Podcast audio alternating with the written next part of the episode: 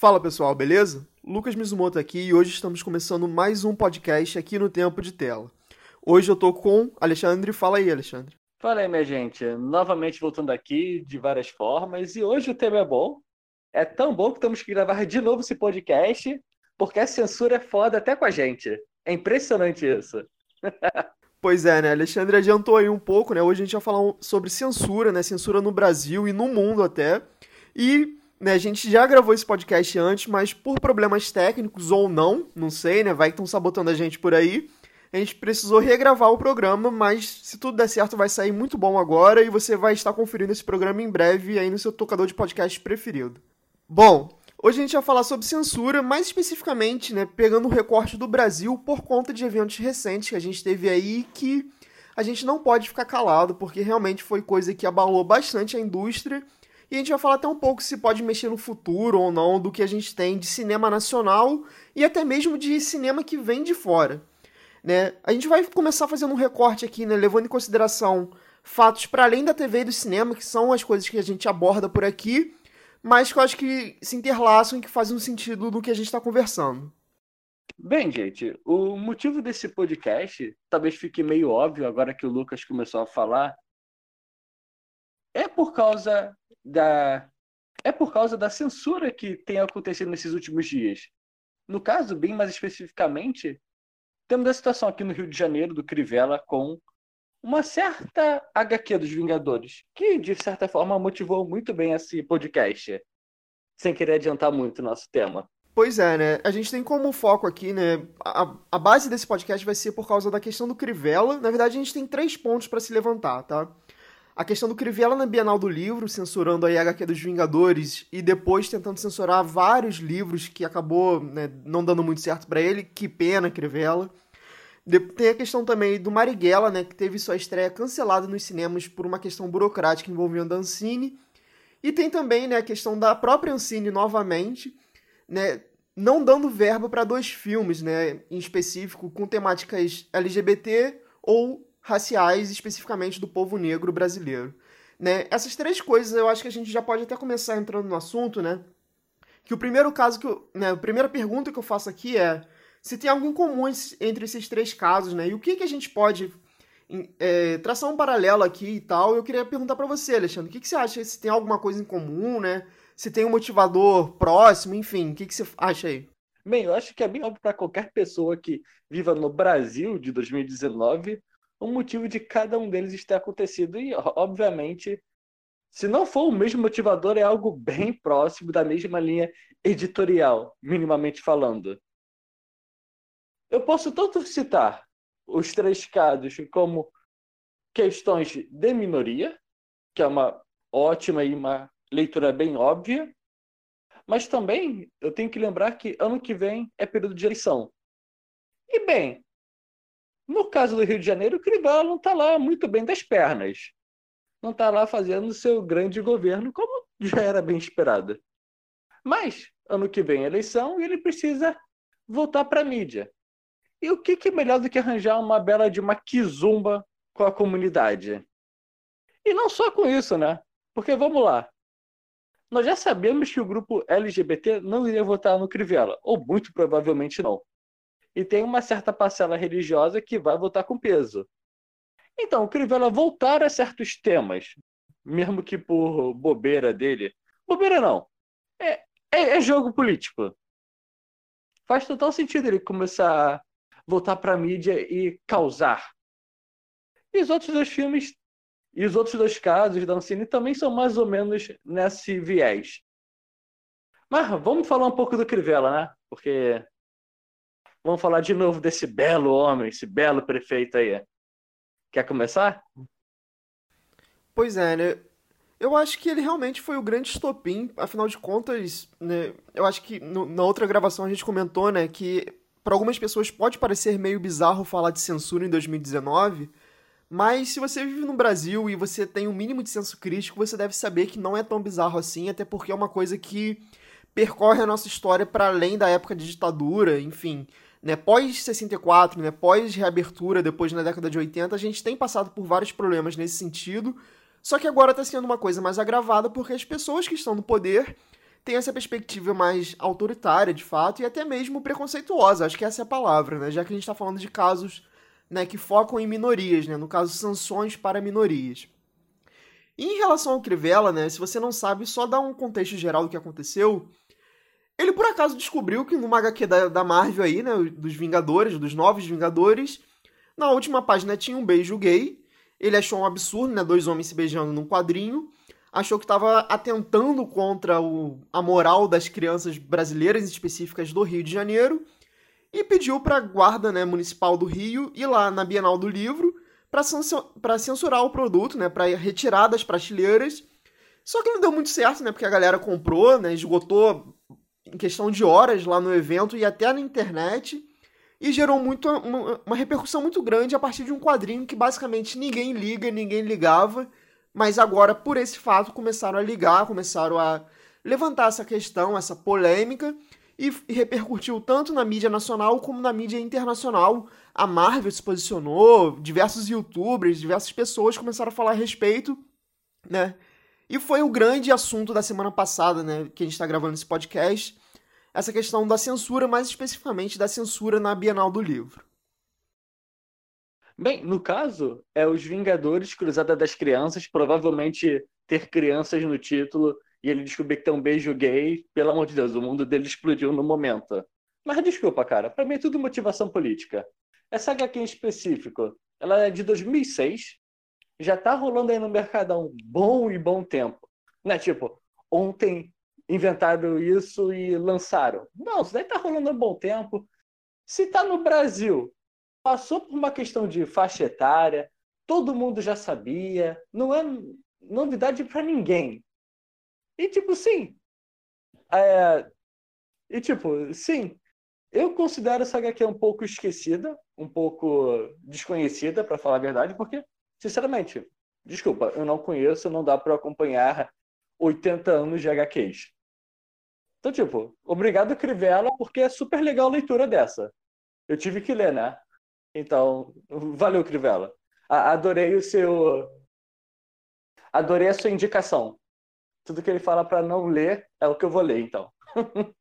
pois é, né? O Crivella acabou. Né? Obviamente, o público dele, né? O pessoal evangélico, então os eleitores mais fiéis e cativos dele bateram palma, né? Tipo, ele está protegendo as nossas crianças, mas o público geral reagiu mais ou menos como você falou, inclusive eu também. Né? Eu não conhecia a HQ, para mim era desconhecida, mas pelo fato dele reclamar por causa de um beijo na última página, muita gente começou a ler, começou a se mobilizar de fato, né? Em prol dos direitos LGBTs e contra a censura, que foi uma, uma coisa bem bacana, né? E é interessante pensar que, assim, é um produto muito visado, afinal de contas a gente tá falando da Marvel, né? Não é tipo uma, uma HQ independente ou algo do gênero. E eu acho que você adiantou também uma questão que é importante em relação a isso do Crivella, né? Porque se essa HQ lançou, né? Se ela tá publicada, ela já passou por uma série de questões de faixa etária, né? De enquadramento de fato para qual público ela pode ser destinada ou não. Então, assim, a imposição, entre aspas, não, a imposição de fato do governo aqui já foi feita nesse, nesse primeiro recorte. Então não cabe ao Crivella fazer qualquer tipo de intervenção, porque já foi, né, digamos assim, decidido para qual público isso deve ser vendido. E além disso, a gente está falando aqui né, de, um, de um produto de uma empresa multinacional sendo vendida em um evento privado, ou seja, quem decide que vai vender ou não o negócio ali é a Bienal, cara. E a Bienal e os estantes próprios, né? Ou seja, o stand que está vendendo essa HQ, cabe a ele pensar no que ela vai vender ou não. Então, cara, me desculpa, mas o governo, né, o governo municipal do Rio não tem que se meter em porcaria nenhuma ali, cara.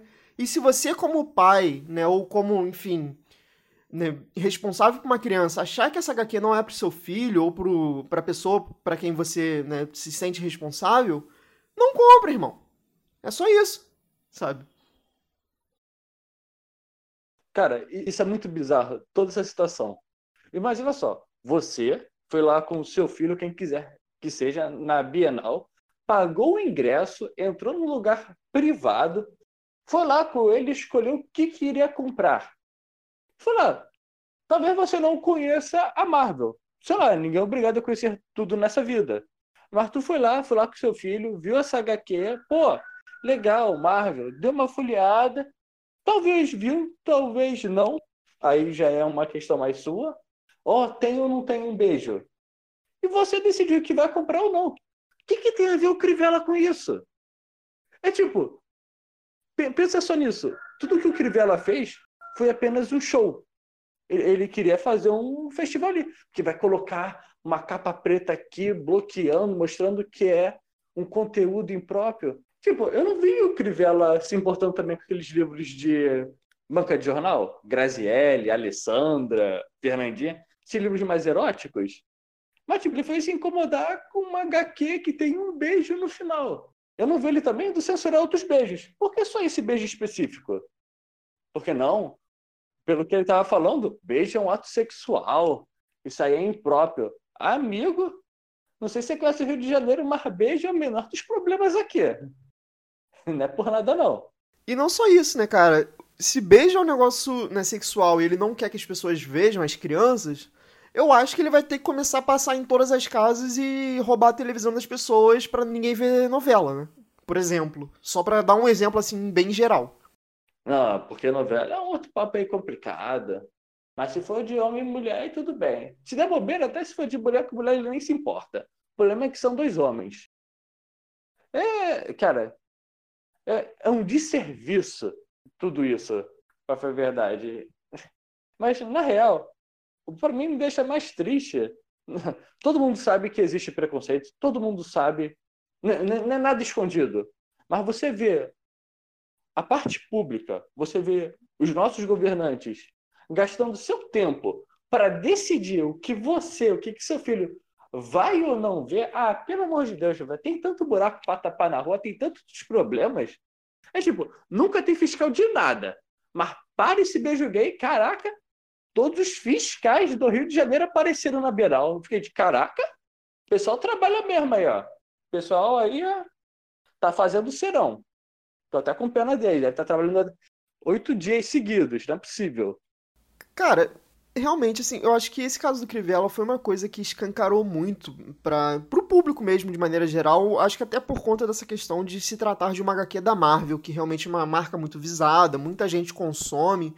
É um público muito diversificado, de fato. Literalmente todo mundo hoje em dia consome Marvel, seja pelo cinema principalmente, ou quadrinho, enfim. Mas eu queria chegar agora nos, nos outros dois casos, porque eu acho que são mais interessantes pra gente, por se tratar de fato de cinema, né? Que é o nosso foco aqui, cinema e série. Né? E eu queria começar falando do Marighella, né? Que essa semana que a gente está gravando esse podcast, saiu a notícia de que o filme, a princípio, não vai sair mais no Brasil, né? A distribuidora disse que o filme não vai mais estrear aqui por conta de problemas da Ancine, uma questão burocrática e tal. E é uma coisa muito absurda, porque assim, é um filme que teve subsídio público, né? A Ancine deu dinheiro para esse filme, para esse filme acontecer, né? Ou melhor, deixou de cobrar impostos, enfim. É um filme que teve uma repercussão muito boa lá fora, ganhou, ganhou prêmios em Berlim e tudo mais. É um filme dirigido por um cara avisado, né, o Wagner Moura, que, para quem não lembra, lá de Tropa de Elite, né, o Capitão Nascimento. É estrelado pelo seu Jorge, então assim, é um filme de peso, é um filme que traz uma bagagem cultural interessante. E é um filme que fala da nossa história. Quer você queira ou não, se você gosta ou não do Marighella, é outra história. Mas é um personagem relevante para a história do Brasil como um todo, né? Foi um guerrilheiro, né? Tanto na ditadura militar quanto no período Vargas. Deputado. É um cara que foi um deputado, né? Então, assim, ele tem uma participação política muito grande no Brasil, tanto na parte da guerrilha, né, do combate de fato, quanto na parte política partidária, de, né, institucional e tudo mais.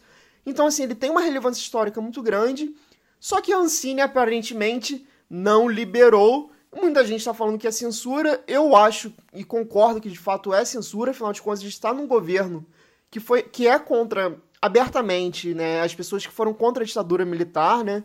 É um governo que trabalha contra esse tipo de pessoa, que, contra esse tipo de discurso.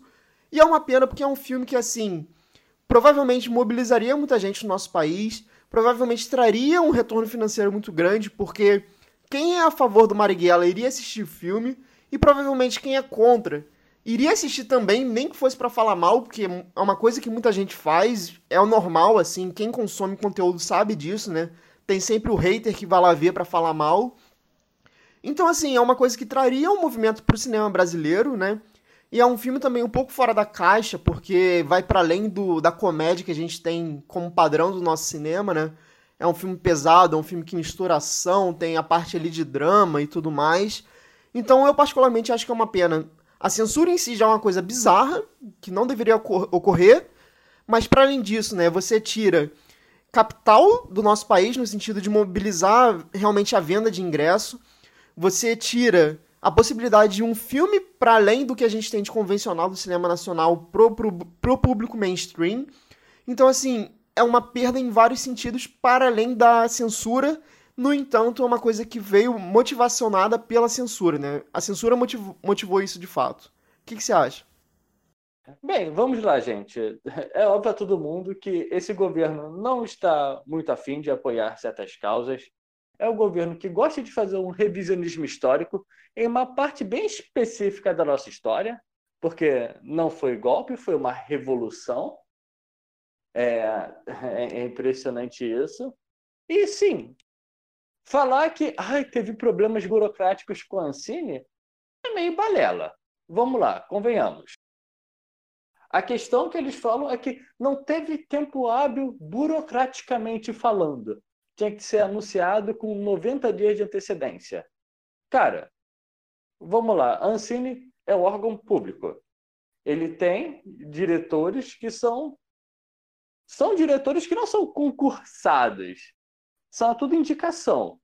Se você puxar algumas semanas ou meses atrás, você vai ver que uma parte da diretoria da Ancine foi demitida e foram colocada uma nova diretoria e que esse novo pessoal misteriosamente não deu tempo.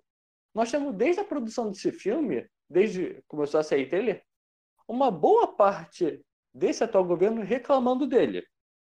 Bastante. Só você puxar Marighella e governo, você tá aqui no Google, você vai ver o que eu estou falando. Então, falar que não teve tempo hábil para lançar é, é, é, balela. Desculpa. Isso, obviamente, é censura, sim. É, é, só que é realmente complicado. O filme já está feito, já teve investimento, foi investimento público. Não sei se você concorda ou não concorda de ter esse dinheiro, isso aí já entra em uma outra questão, mas já foi gasto. Isso daí é fato.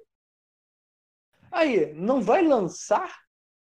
É tipo, tu já construiu a casa e vai vender a casa? Vai deixá-la fechada porque não gostei como ficou o dornete da porta? É sacanagem, né? Vamos lá. E o que o Lucas falou, só queria fazer um adendo aqui, que foi dinheiro dinheiro que não foi investido reinvestido em impostos. Na verdade, não é bem assim. No caso, as produtoras, você mesmo pode fazer se tiver uma ação cultural. Você pode abrir um projeto e pedir um investimento em certos locais, em algumas empresas. Não é que eles vão parar de pagar impostos.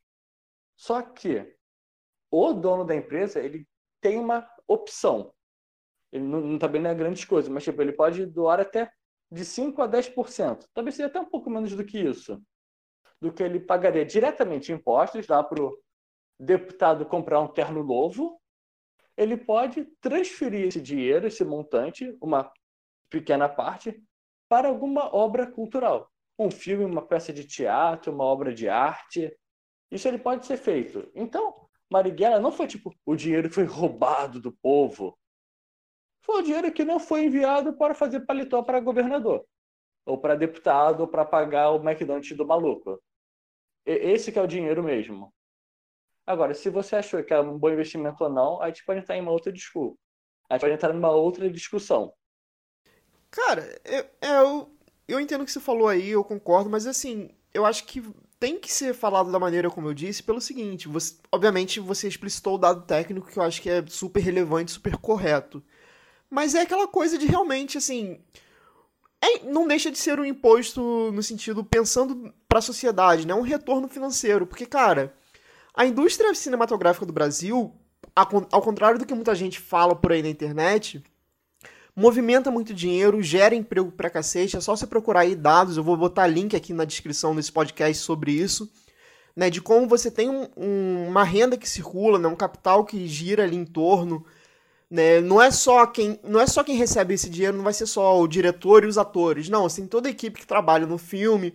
Você tem galera desde realmente quem foi fazer teste para figurante, né? Quem ficou figurante ali até, sei lá, né, quem construiu um cenário, né, pedreiro e tudo mais. Então assim, é uma galera pesada. Cara, é, é até dinheiro até pro cara da esquina que tá vendendo o burgão que tava perto da produção do filme. Tipo, aqui no Brasil, a maior parte dos filmes não é feita dentro de estúdio. É tipo, é ir pra rua mesmo. É só você ver Bacurau.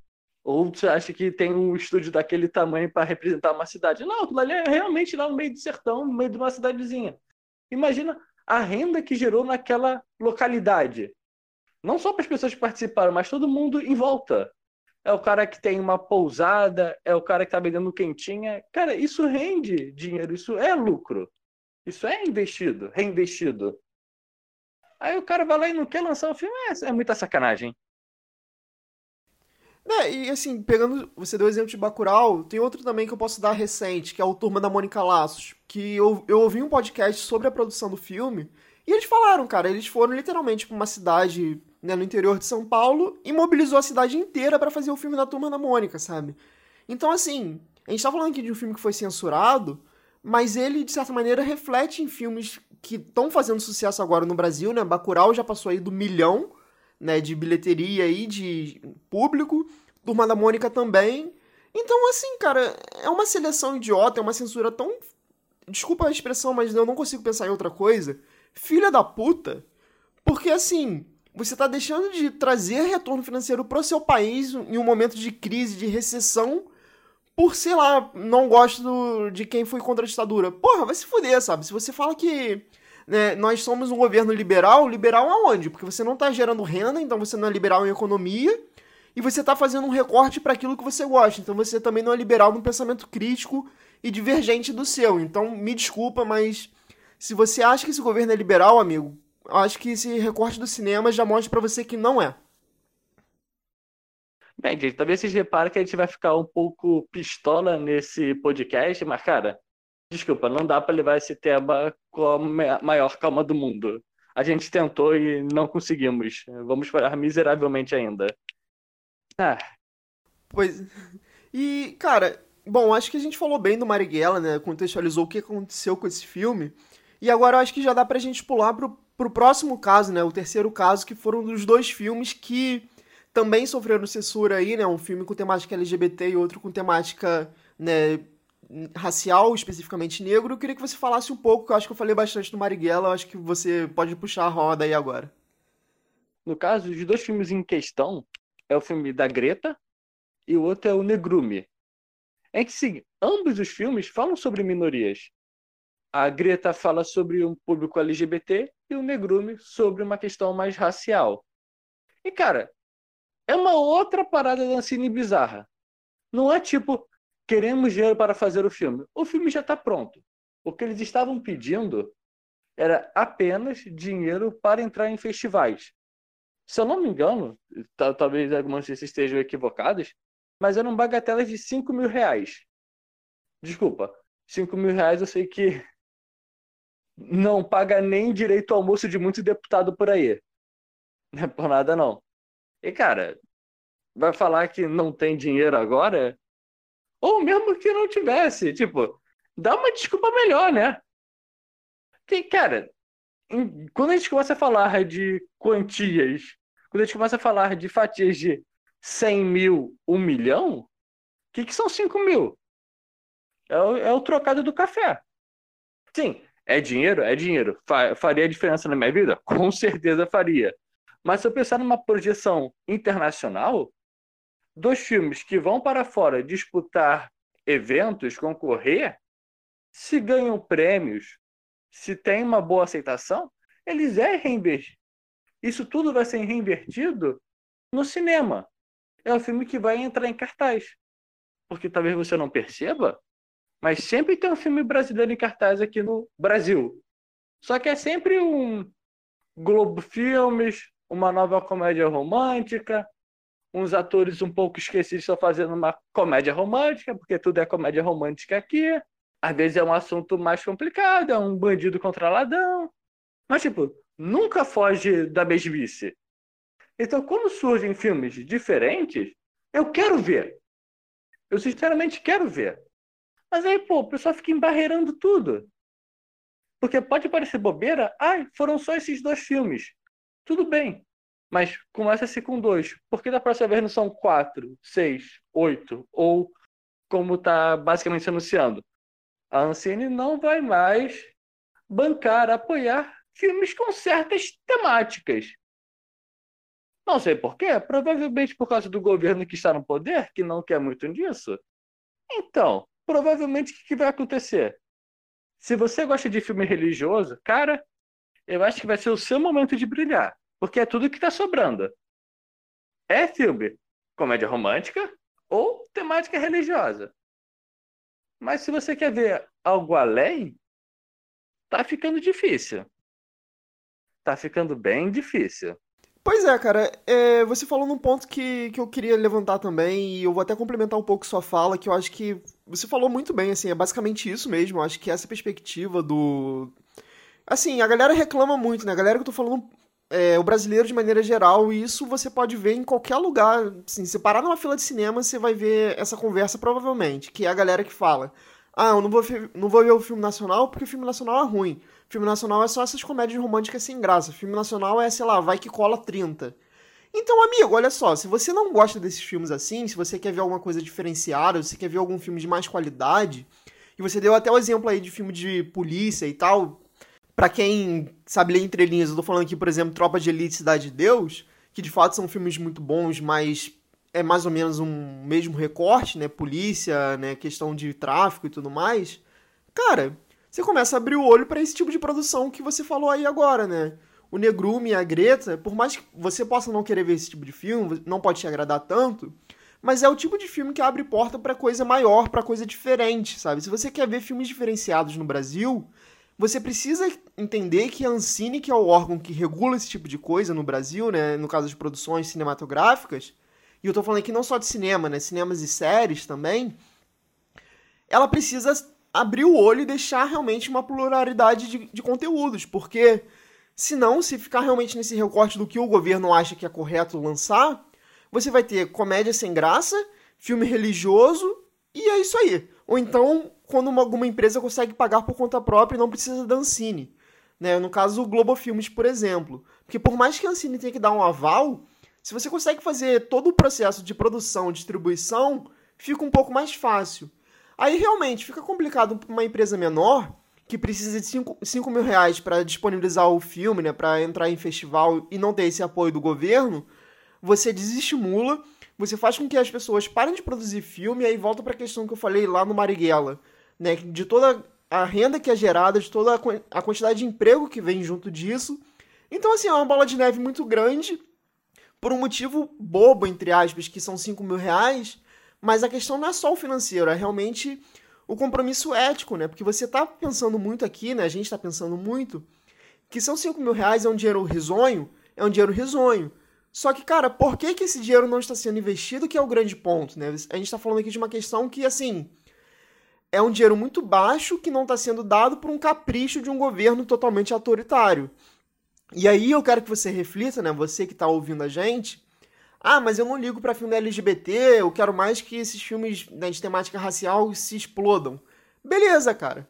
Só que você tem que pensar o seguinte: o que a gente está defendendo aqui agora são esses filmes que não te agradam. Mas a partir do momento que você está num governo autoritário de pessoas que literalmente moldam o que eles acham que tem que passar ou não, de repente ali na frente o que vai ser censurado é uma coisa que você queria ver. Então a censura de fato pode começar com as minorias? Pode. Normalmente começa, normalmente começa mas em algum momento pode chegar em algo que você queria consumir, e aí eu quero ver quando a água bater na sua bunda. Ah, e fora o que o Lucas falou, e que eu também falei sobre filme religioso e comédia romântica, também o que vai sobrar é fazer documentários sobre revisitar certas histórias do Brasil. É, é, é só isso que está restando para gente. E que, na verdade, é um caso bem interessante. Que esse ano saiu um documentário chamado 1964, que tentou fazer uma revisitação sobre certos acontecimentos daquele ano. Que é interessante, não, não por causa do documentário que achei lá grandes coisas, A gente até pensou em fazer crítica dele no canal na época, mas, tipo, não vale a pena. Certos papos políticos não ajudam muito. Para fazer esse próprio podcast aqui, a gente teve um certo receio, porque a gente não se envolve muito em política, mas no caso de hoje, foi necessário. Porque no caso do documentário, a Cinemark, na época, ela decidiu que não iria transmitir o, o documentário. Ela decidiu que não iria transmitir o documentário no cinema. E que, tipo, é um direito dela. Ela tem lá os seus empregados, ela é uma empresa privada e fala: vou lançar A ou B. Só que, interessantemente, para esse governo que é liberal, eles não gostaram muito quando certos assuntos que eles gostam não vão ao ar. E vocês se lembram que rolou um boicote nisso? Eu não lembro se as pessoas lembram disso. Eu, eu, fico pensando nisso. Ano 2019 é muito complicado. Já aconteceu tanta coisa e até nem chegamos no final do ano. Porque é interessante, porque em um momento eles reclamam de boicote e agora eles também estão boicotando certas coisas. É vingancinha? Não sei, né? Sei lá, eu espero que não esteja lidando com a quinta série novamente. Mas, sei lá, o Brasil não é para amadores. Cara, eu acho que não é lidar com a quinta série aqui não, e só né, botando nome aos bois aqui, tá? Esse tal boicote né, contra o Cinemark foi do Flávio, Bolso... Flávio não, do Eduardo Bolsonaro, né, o filho do presidente, né, que ele achou um absurdo o Cinemark não querer passar. E como você já falou, o Cinemark escolhe o que ele vai passar ou não, porque ele é uma empresa privada, irmão. Se ele quiser passar, sei lá, Turma da Mônica até o fim do ano, ele vai passar. Vai tomar um prejuízo? Provável, mas vai passar. E aí, cara, eu acho que é muito engraçado e você também já adiantou, né? Você, você basicamente falou tudo, mas eu só vou pontuar alguns, algumas coisas que eu penso em relação a isso, né?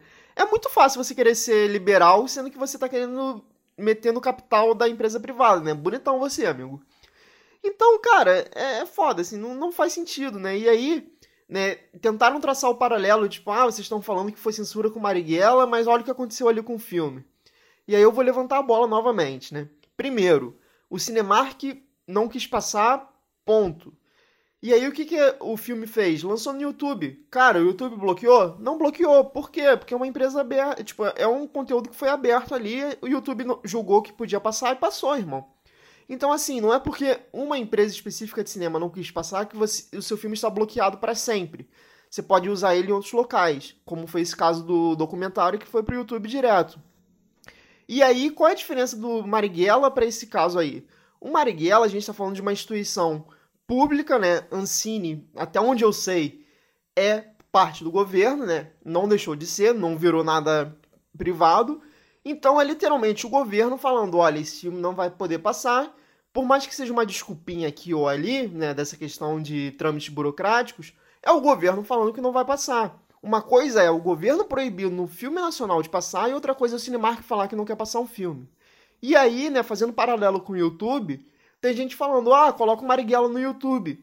De fato, é uma possibilidade, é uma coisa que talvez possa acontecer, não sei. Só que as pessoas têm que entender que o Marighella ir pro YouTube é uma situação muito diferente do Cinemark não, não querer passar um filme. Porque o Marighella tá indo pro YouTube porque a Ancine não quer deixar que o filme passe no país inteiro. E no caso do Cinemark não passar o documentário, eles podiam muito bem ter tentado em outra rede de cinemas. Essa é a grande diferença, porque aqui a gente está falando de uma censura né, da Ancine pro filme não estrear no país. Já no caso do documentário, é uma empresa privada não quis passar um filme. Você até poderia entrar na argumentação de que a Cinemark poderia ter sido pressionada por alguém para não lançar. Se fosse uns dois anos atrás, ou três ou quatro, até poderia achar até válido essa ideia. Só que, cara, o documentário foi proibido esse ano, com o governo atual. Então, não acho que teve um boicote do governo contra esse filme. Então, acho que foi realmente os donos da Cinemark, por algum ou vários motivos, e acharam que não era rentável passar esse filme, esse documentário, no caso. Que é uma outro tipo de argumentação muito grande. Por exemplo, não é só esse documentário que não passou no cinema nacional. Tem dezenas de filmes que não passam. Eu sou, de certa forma, um amante da cultura asiática. Eu gosto de filmes japoneses. E quando vem pra cá, quando vem, também não passa em Campo Grande onde eu moro passa lá em uma sessão no Leblon. Uma sessão sexta-feira, 11 horas da noite. Ha. Tipo, tem muito filme aí que a gente não tem oportunidade. Mesmo morando aqui na cidade do Rio de Janeiro, onde ainda é um bom lugar para ter uma parte cultural, ainda tem bastantes estreias, ainda tem um grande circuito, nem tudo chega aqui. Ou quando chega é nos lugares um pouco não muito privilegiados.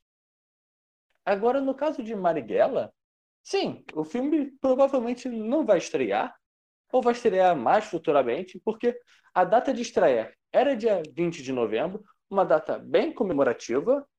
É, eu, eu não diria comemorativa, eu diria emblemática, né? Isso, no caso é a consciência negra. E, cara, sinceramente, sabe o que eu tô imaginando aqui? É a Netflix comprar o filme e, e estrear exatamente nesse dia. Porque a Netflix tem essas coisas.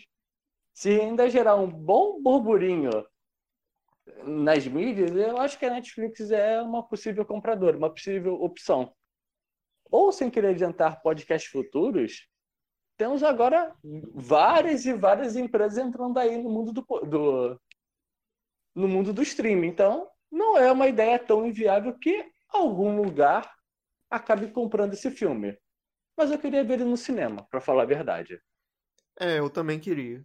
Bem, mas pode parecer besteira, mas se não tivesse toda essa polêmica sobre esse filme, talvez eu nem quisesse assistir. Porque, desculpa, o ingresso é 30 reais para mim. Então eu tenho que tomar certos cuidados com o que, que eu vou consumir ou não. Queria ver tudo? Sim. Questão financeira atrapalha? Bastante. Mas, por causa de toda essa repercussão, de tanta gente falar que não der para eu assistir, eu quero assistir. Eu quero entender por que, que eu não posso assistir. Quem me dá o direito de falar o que eu posso ou não posso? Mais uma vez, obrigado, governo, a me incentivar a ver certos conteúdos que, desculpa, iam passar despercebidos por mim. Agora, nós podemos avançar para o nosso próximo tópico, eu acho.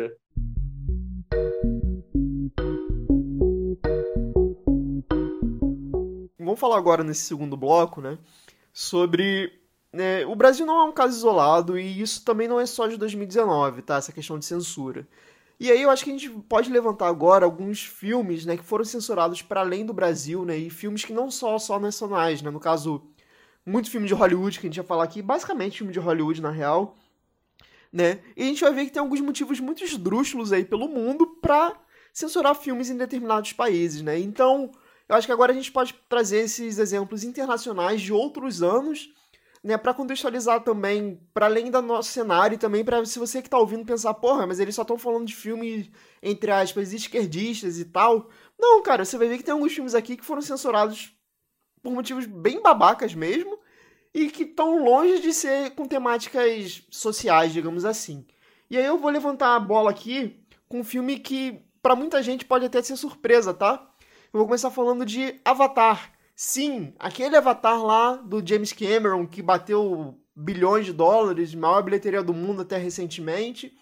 Ele foi censurado na China, porque segundo o governo chinês, ele instigava as pessoas a serem revolucionárias e também porque tinha muita violência.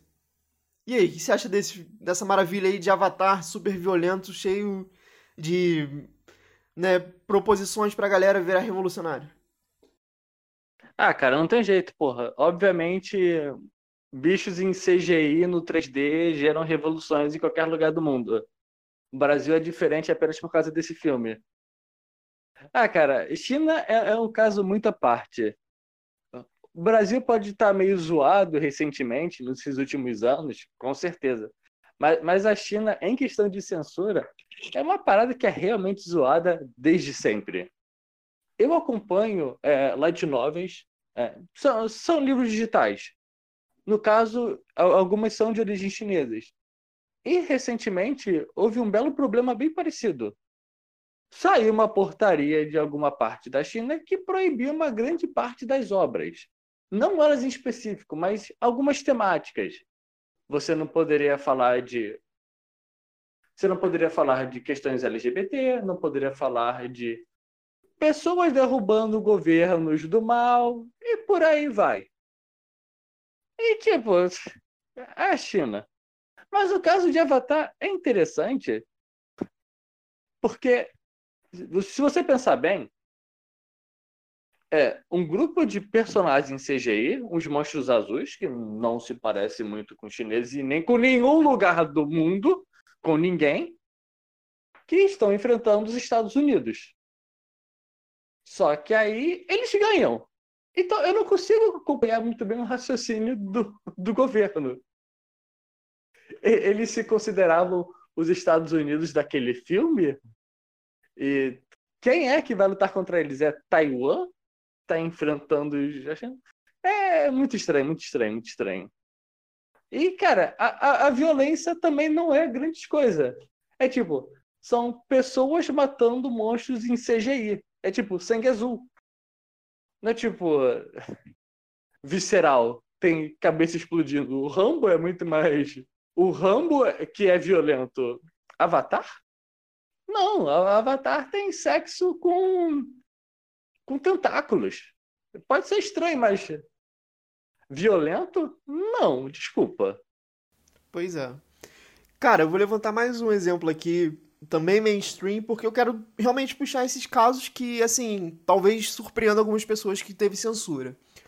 Por exemplo, Mulher Maravilha, grande sucesso aí da DC, para mim, o melhor filme da DC recentemente. Não passou em alguns países que tem problemas com Israel, porque a Gal é israelita e já foi do exército. Uau, hein? Ó, ó, ó, ó, motivo bom esse, hein? Cara, esse para mim é um clássico. Esse para mim é um clássico. Essa para mim é uma clássica bizarrice. Porque vamos lá. Se a Gal Gadot é israelita, tudo bem. Se ela participou do exército, tudo bem. Aí você não vai passar o filme por causa disso? Eles não percebem que isso só atrai mais. Uh, como é que se fala? Mais comentários, mais eles não percebem que isso gera mais público na situação? Talvez, se eles passassem um filme, ninguém iria ver. Tipo, oh não, nós vamos ver no filme que a moça já foi do exército, ou que ela é de origem de Israel. Não, nós não podemos ver esse filme. Talvez ninguém fosse ver, e aí eles não teriam que se preocupar, porque eles veriam que não é rentável. Mas aí, pô, por essas noções você decidir que não vai passar o filme, tudo bem. Se você me falasse que é o motivo deles estarem em guerra hoje em dia e por causa disso não é legal, concordo. Mas, tipo, a guerra já passou, os problemas já passaram. Sim, temos atrito? Com certeza temos. Porque, bem, o mundo é mundo. Mas é, é estranho não, não tenho, não me sinto muito com poder para argumentar muito sobre isso. Não, e outra coisa, tipo assim, por mais que ainda tenha guerra em alguns locais com Israel, bicho, a Gal Gadot não é mais do exército, cara. Passou. A mulher agora tá aí bombando em Hollywood, ela tá em outro rolê. Não é, não é como se ela de manhã fosse numa guerra, matasse pessoas e de tarde fosse fazer um filme. Nada, pô, é uma parte da vida dela. Pois é, e outra coisa assim, a Gal Gadot, ela de fato ainda tem algumas declarações polêmicas, uns discursos meio esquisitos e tal. Só que sei lá, cara, o filme é tão pipoca, tão blockbuster que eu não sei se justifica essa censura. Essa confesso que é uma que eu fico um pouco pé atrás por questões culturais lá dos caras do Oriente Médio. Não gosto de meter muito meu bedelho porque eu não entendo. Mas eu acho que também é uma aí para você ver como é bizarro e como a DC sofreu né, uma censura.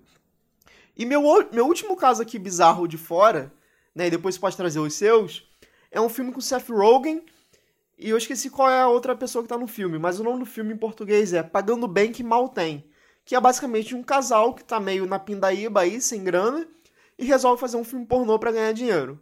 E esse filme foi censurado em vários países porque, segundo os governos locais, era um absurdo esse filme porque ele poderia incentivar os seus jovens a fazer filme pornô. Ah, cara, sempre acontece. Eu sempre vejo um filme e fico pensando nisso. Porque. Ai, ai. Dias e dias. Mas é interessante o Seth Rogen, porque. Eita, cara, pra gostar de levar uma censura de bobeira na cara. É, é impressionante. No caso, como o Lucas está falando desse filme a primeira vez, no no podcast que deu errado, me vem na mente um outro filme dele, que é o A Entrevista. Eu acho que todo mundo lembra, ou acho que ninguém se importa, na verdade. Que é o filme dele que eles vão matar o imperador da Coreia do Norte.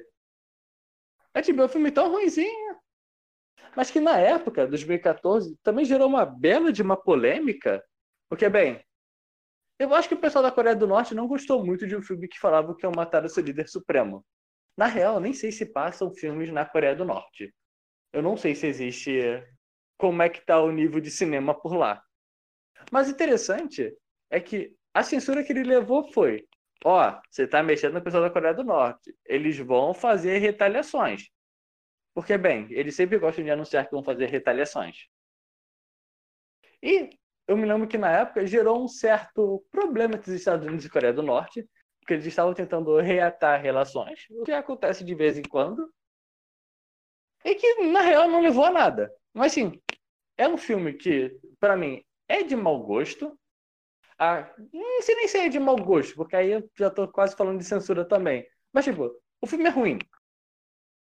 Se tivesse passado, e na verdade passou, se você olhar as críticas, ninguém se importa. E, sei lá, cinco anos depois ninguém fala nada sobre ele porque é um filme ruim. E filme ruim também é só de não se importar. Mas aí, como falaram dele, as pessoas lembram, no caso eu. Olha só, que de serviço fizeram na minha vida. Tô lembrando desse filme agora. Hum. Tem mais algum caso aí para mandar? Não, se quiser pode mandar os seus. Cara, eu acabei não separando muitos outros casos, mas eu lembrei de, um, de uma situação bem interessante.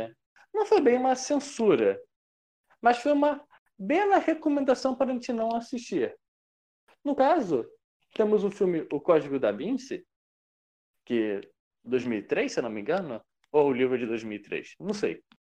Que uma boa parte da comunidade católica pediu encarecidamente para os seus fiéis não virem essa aberração da natureza, porque tudo que eles faziam ali era mentir descaradamente.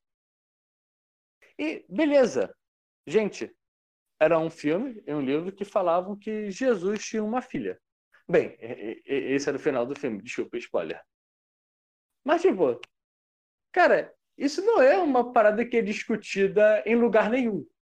Ah, passou um filme que fala que Jesus tem uma filha. Beleza. Talvez as pessoas assistam, talvez não. Não tem por que ter censura.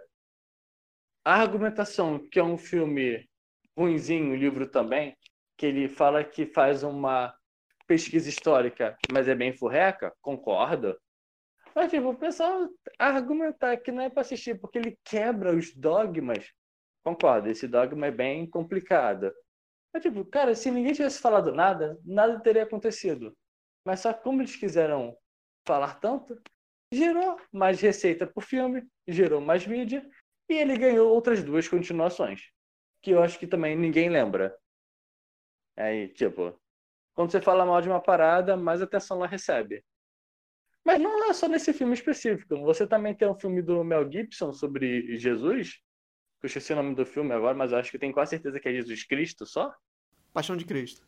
A Paixão de Cristo, verdade.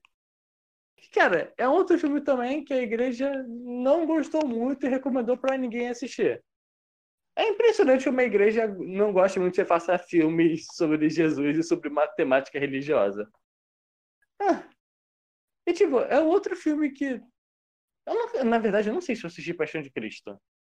Sabe aqueles filmes que você sempre encontra como as cenas mais violentas? Ou top 10 alguma coisa? Mas, na real, acho que eu nunca vi esse filme.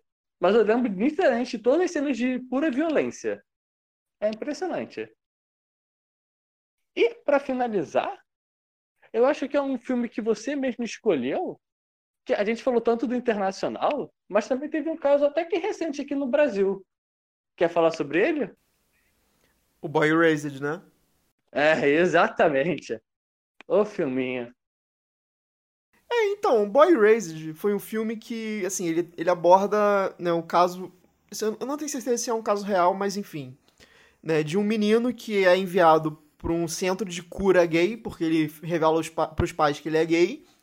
E, obviamente, isso dá uma série de problemas para ele. Ele tem depressão, enfim. É um, é um drama bem pesado Né? E o filme foi censurado no Brasil porque na época tava essa discussão né, de cura gay e tal, e a ideia do filme é justamente mostrar que cura gay não existe porque você ser gay não é uma doença.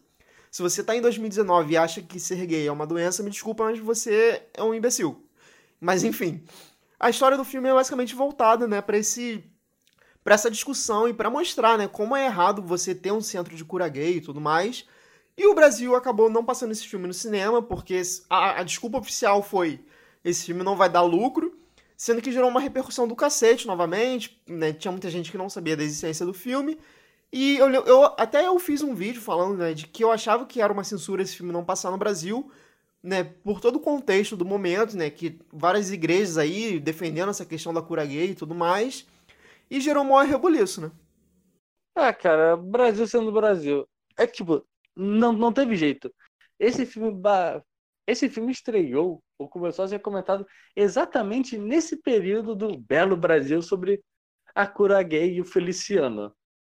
Então, cara, não, não teve outra. Esse filme realmente não teve uma estreia, mas ele chegou aqui em DVD. O que tá de verdade que não importa muito, porque eu pessoalmente não conheço ninguém que colecione mais DVDs. Desculpa se você coleciona, mas eu nem tenho mais um DVD em casa. Eu acho que meu videogame toca, mas nunca nem testei. É. E, sinceramente, gente, se a gente continuasse falando, a gente encontrar mil e um casos um pouco diferentes e muito parecido com todos os que a gente já falou. Porque a censura é um papo complicada. Não tem jeito. Pois é. Não, acho que você falou, resumiu bem, cara. É realmente isso que você disse, assim. Censura é uma coisa complicada e né, dependendo do país, dependendo do governo, dependendo do líder né, que esteja no poder, ele vai querer censurar, né, se ele for um cara autoritário, pelo motivo mais babaca possível ou pelo motivo mais sério, enfim. Cabe à realidade daquele povo, né, daquela sociedade, né, o quão a censura afeta aquela galera. Mas, de maneira geral, a censura vai acontecer porque o líder autoritário ou os representantes autoritários julgam que uma coisa não deve ser apresentada para o seu povo. Então, realmente, vai ser do motivo mais imbecil até o motivo mais complicado de se tratar, né? Coisas mais delicadas, enfim. E aí, cara, voltando para o nosso país, né? E com base nesses exemplos que a gente trouxe, eu queria encerrar o programa, né? Levantando uma questão meio de futuro, né? Afinal de contas, se você acompanha aqui o nosso podcast, você sabe que a gente nunca traz uma resposta definitiva. Hoje, em específico, a gente está em até uma posição mais enfática, né? Que a gente de fato é contra a censura, é contra a maneira como as coisas estão sendo tocadas no Brasil, né? Essas atitudes da Ancine e tudo mais. Mas acho que a gente pode pensar um pouco no futuro e trazer até a discussão mais para o nosso público mais próximo, né? Que no caso são quem consome é, cultura pop. E por que, que eu quero fazer isso? Vou fazer um gancho de volta com o Crivella. O Crivella ele trouxe né, essa discussão à tona com o HQ dos Vingadores, né, que é um produto de cultura pop, de cultura de massa e tudo mais. E a Marvel, né, a DC, enfim, o, a indústria de Hollywood de maneira geral, blockbuster, tem a, tá abrindo o olho para esse lado, né, para minorias. Eles já estão percebendo, né, que o público de minorias consome bastante LGBT, né, toda a questão de pink money e tudo mais. E assim, você está tendo, por exemplo, presença de mais mulheres como protagonistas, é, filme aí né, com protagonistas negros, no caso Pantera Negra, eu acho que é o grande exemplo que a gente tem. Né, personagens LGBT se assumindo e tendo mais destaque no cinema. A Marvel já prometeu que vai ter personagens LGBT nos seus filmes a partir de agora, né, de maneira mais enfática e tudo mais. E eu fico pensando no futuro no seguinte: a galera que talvez esteja apoiando o governo, que esteja apoiando a censura porque tá batendo no que eles acham que tem que bater, talvez possa sofrer mais para frente. Por exemplo, se você é fã da Marvel e acha que o governo tá certo, imagina se no futuro não passa um Pantera Negra 2 aqui no Brasil porque o governo falou que não pode passar porque é temática negro, sabe? Temática negra, na verdade. Ou então, sei lá, Capitã Marvel 2, a Capitã Marvel revela que ela é bissexual e aí não vai passar porque é contra os costumes do Brasil, sabe? Eu acho que a gente tem que pensar também, né? Porque uma coisa, obviamente, a gente está falando muito de filmes que tem realmente essa questão social mais forte no seu cerne. E outra coisa, a gente começar a falar de blockbuster que, por mais que aborde esses temas, ou possa vir a abordar, não é porque a Marvel é boazinha, porque a Marvel se preocupa com os direitos humanos, não é isso. É porque a Marvel tá querendo ganhar dinheiro e tá vendo que esse nicho do politicamente correto, se você quisesse chamar assim, tá tendo um retorno financeiro também. Então eu acho que não sei até que ponto o governo vai de fato né, pensar nesse sentido de tipo, vou banir essas temáticas que não me interessam até chegar na Marvel, ou se vai parar e vai dar essa brecha, sabe? Porque assim, a gente precisa de dinheiro, o país está em crise, Vingadores dá dinheiro, vídeo que aconteceu né, no início do ano, que ocupou mais de 80% das salas de todo o país. Então eu não sei até que ponto essa censura vai se manter né, com produtos internacionais ou vai ser só realmente batendo no que é nosso, o que continua sendo uma coisa terrível, mas pro grande público talvez vá passar um pouco despercebido. O que, que você acha? Cara, é sempre complicado. É o que eu estava falando no início. Quando você começa a boicotar um certo segmento, beleza, foi só uma HQ. Isso não te impede de você continuar boicotando e fazendo uma coisa mais e mais extensiva. Uma coisa que, que eu percebi na uma coisa que eu percebi nesse evento é que no momento que o governo falou que ia boicotar, que falou que não ia poder vender essa HQ, a, a ação do público foi: vamos comprar todas elas. O que é uma ótima repercussão, porque isso mostra para o governo que ah, não é só a gente falar que vai fazer, vai ter uma reação contrária. Porque se ninguém falar nada, ah, vamos lá e boicotamos essa revista, esse livro, esse quadrinho, e ninguém fala nada, isso mostra para o governo, isso dá basicamente uma carta branca dele fazer novamente e de uma forma maior. Então, se não tivesse acontecido, ah, boicotaram essa HQ e ninguém falou nada. Isso mostra para o governo, ah, podemos fazer então uma Capitã Marvel 2? Não vai passar porque a gente não quer. Entende? Se o público não pegar, se o público não começar a agir, mostrar que não é para fazer isso, que vai ter represária, fica uma situação insustentável. Um ponto que eu queria também levantar, falando sobre o futuro, é a Bienal é uma a Bienal é uma empresa privada. Ela contrata o espaço, ela paga lá o aluguel, ela chama outras empresas que também pagam vários impostos para vir para o Rio de Janeiro e vender livros. Não é nada de graça, não é benevolência de ninguém. Mas aí chega o governo, por algum motivo, e decidiu ir lá avacalhar o seu evento. Tudo bem, dessa vez, dessa vez, todas as obras foram vendidas. Porque o governo fez uma parada meio zoada. Foi lá e chegou no dia falando que não ia. Mas, o que, que impede do governo, na próxima edição, lançar um edital falando: ó, oh, vocês podem fazer um evento, só que dessa vez, tal, tal, tal livro não podem entrar. Tem, essa coisa pode existir. Isso é uma possibilidade. Então, e o que, que não impede também é Bienal falar: ah, pô, beleza, legal. Tá, tivemos isso daqui, então a gente vai para a Bahia. O que provavelmente vai ser muito bom para a Bahia receber esse evento. Ou para qualquer lugar do mundo. E tipo, o Brasil vai perder evento. Pode ser um pouco apocalíptico que eu estou falando? Pode. Mas pensa só, você que é dono de uma empresa, você que é dono de, sei lá, é o seu dinheiro está investindo vai querer investir num lugar onde, por algum motivo aleatório, o prefeito daquela cidadezinha falando que não quer A, B ou C, e você gastou, investiu, gastou não, e você investiu vários dinheiros em A, B e C, é meio complicado você querer botar o seu dinheiro nesse lugar de novo. Então, sim, eu não acharia estranho, dependendo de como continuar essa situação, que daqui a um tempo certos eventos saírem do eixo Rio de Janeiro e ir mais para o norte, para o nordeste, para qualquer outro lugar. Entende o ponto que eu quero chegar? Deixar essa pergunta aí para o público. Ou para o Lucas também, se ele quiser responder. Cara, eu concordo com você. Eu acho que, realmente, assim, o lado ruim para o governo é a questão financeira, obviamente. Porque, exatamente o que você falou, se eles começarem a boicotar e tudo mais, e no caso das empresas grandes, né, elas perceberem que, beleza, então, já que meu produto não vai poder vender aí, eu vou para outro lugar. É o que vai acontecer e, cara, querendo ou não, cultura pop dá dinheiro, isso já é mais do que provado pelo mundo todo, vi de Vingadores batendo o dinheiro que tá batendo. Então, assim, você quer ser preconceituoso, você quer fazer a censura, pensa também no dinheiro que você está perdendo, sabe? Porque realmente a empresa privada, né, você falou exatamente o correto para mim. Ela não é boazinha à toa, ela tá fazendo isso porque dá dinheiro. Se o local aqui não tá deixando ela vender, ela vai para outro lugar e ponto. Eu acho que é exatamente isso que você falou e eu acho que o público tem que começar a pensar nisso também. E o outro ponto que você levantou que eu acho que merece um destaque, né, é realmente que assim, se você é contra a censura, se você não quer que isso se repita, você tem que falar, você tem que consumir, você tem que protestar. Eu acho que é perfeito a sua fala, cara.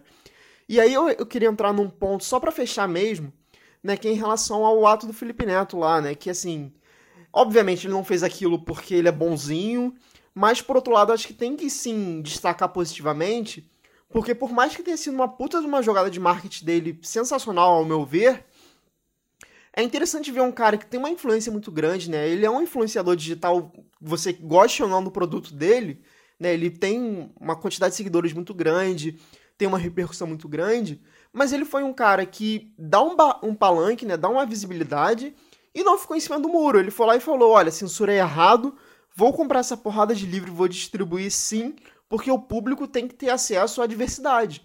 Eu acho que esse tipo de coisa tem que acontecer mesmo, sabe? por mais que tenha sido motivado por causa de Vingadores, que é uma coisa né, vendida por um, uma multinacional, é, atitudes como essas podem e me fazem crer e me fazem ter esperança de que no futuro, de repente, por exemplo, esse caso de Marighella, outras pessoas de também destaque muito grande na mídia possam começar a se mobilizar por causas menores que também tenham essa correlação com a censura. Então, realmente, o que você falou de tipo, você é contra a censura, cara, você tem que falar, você tem que se impor, você tem que buscar maneiras de ajudar a combater isso. Né? Por exemplo, a gente está fazendo esse podcast aqui, nós somos produtores de conteúdos pequenos, isso é fato. Mas assim, a gente não pode escalar, a gente tem que levantar esse assunto, e é o que a gente está fazendo aqui agora. A gente não tem a visibilidade do Felipe Neto, de fato não tem. Mas se pelo menos uma, duas, três pessoas que escutem a gente comecem a pensar nisso, e comecem a divulgar essa palavra, eu acho que é importante também. É, gente, é, nada é fácil, nada, nada é fácil. E bem, por mim, eu não tenho mais muito o que falar desse assunto. Não sei quanto o Lucas, mas eu acho que eu vou acabar deixando as minhas últimas palavras para hoje. É, cara, acho que a gente pode ir encerrando o programa por aqui. Você quer fazer alguma consideração final ou já posso chamar os famosos anúncios? Pode chamar, pode chamar. Bom, pessoal, por hoje é isso. Assim, é um tema complicado, é um tema tenso de se falar, mas que é necessário. Acho que a gente abordou bastante né, a questão do Brasil, afinal de contas, a gente está aqui. A gente trouxe alguns exemplos lá de fora. E minha última fala, realmente, só para te lembrar mais uma vez, né, você que está ouvindo a gente. A censura que está acontecendo hoje, né, pode ser voltada para temas de minorias, mas daqui para frente talvez possa ser alguma coisa que te interesse. Então, apoiar a censura é uma coisa errada que no futuro pode vir bater em você também. Então abre seu olho, cara. Enfim, é, se você concorda com a gente, discorda, né, e discorda por quê, coloca nos comentários, né, manda e-mail pra gente, vai ter o link aqui embaixo, fala diretamente com a gente também, né, vai ter o link das nossas redes sociais, Facebook, Instagram, Twitter, enfim, onde você quiser, você vai achar a gente por aí, manda mensagem que a gente gosta de discutir, com certeza, mas discutir com propriedade, né? Conversando numa boa mesmo. E, enfim, procura a gente que vai ter aí os links. Não deixe também de compartilhar esse conteúdo se você acha bacana, se você gosta do nosso trabalho, porque ajuda muito a gente. Bom, por mim é isso aí. Um abraço, galera. Até a próxima. E Alexandre vai se despedir agora. Então, gente, como sempre, é um grande prazer falar com vocês. Não sei quantos são vocês. Eu sempre acho que tem 10 pessoas lá e provavelmente algum deles é da minha família. Mas, brincadeiras à parte. Para mim, esse é um tema um pouco pesado, é um pouco denso também, que eu acho que, cara, 2019 não acho necessário falar dele, mas o governo cada dia se supera mais. Bem, como o Lucas falou, estamos nas redes sociais, qualquer coisa é só mandar uma mensagem. Se der até mensagem em fumaça, a gente está respondendo. É só, é só falar com a gente. A gente fala com vocês de boa por favor, só mantendo o mínimo de respeito, que é tudo que a gente pede. Então, gente, foi um prazer como sempre até depois.